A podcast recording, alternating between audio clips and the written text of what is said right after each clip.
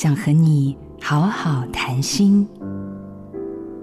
我经历过三次的大开刀，借着阅读来沉淀反省，决心修掉以前过多的棱角，不再做一朵带刺的玫瑰。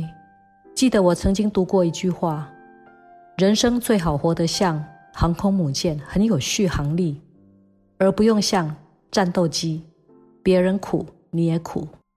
我常想象，如果去参加自己的葬礼，家人、朋友、同事要致哀悼词。我会希望他们怎么描述我？我希望我的墓志铭上写了：“这里躺着一个热爱生命的女人。”以终为始，你就会仔细检讨生活，明白什么对你最重要。别太在意别人对你的想法，人家其实很少想到你。什么是危机？危机就是危险加机会，机会总是藏在困境之中。人人都想要成功。但是千万不要在成功路上牺牲跟父母子女相处的时光，心灵的快乐与满足，真的比什么都重要。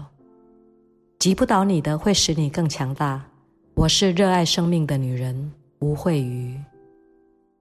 做自己的主人，找回你的心。